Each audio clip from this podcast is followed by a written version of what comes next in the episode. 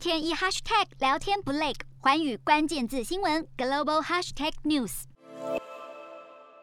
人民用肉身挡住坦克车，似曾相识的场景，不是在北京天安门，而是在立陶宛。这张当年立陶宛人挡在苏联坦克前的照片，是由立陶宛友台议员马尔德基斯近日在推特发布，与天安门事件坦克人有异曲同工之妙。他表示，这张照片北京无法删除，并说与台湾、香港同在。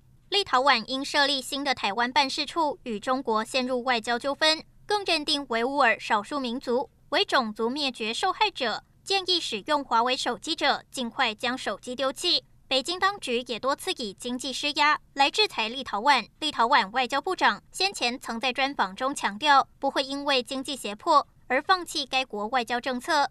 法国国际广播电台二十六号更以“小国立陶宛对中国展现力量”为题。刊登立陶宛国会议员萨卡利安内的专访，他表示，捍卫民主是不可跨越的红线，即使是小国，面对人权迫害也无法保持沉默，敢于对中国强权展示力量。洞悉全球走向，掌握世界脉动，无所不谈，深入分析。我是何荣，环宇全世界全新升级二点零版，锁定每周三、周六晚间九点，环宇新闻 MOD 五零一中加八五。凯播二二二以及 YouTube 频道同步首播，晚间十点完整版就在环宇全世界 YouTube 频道。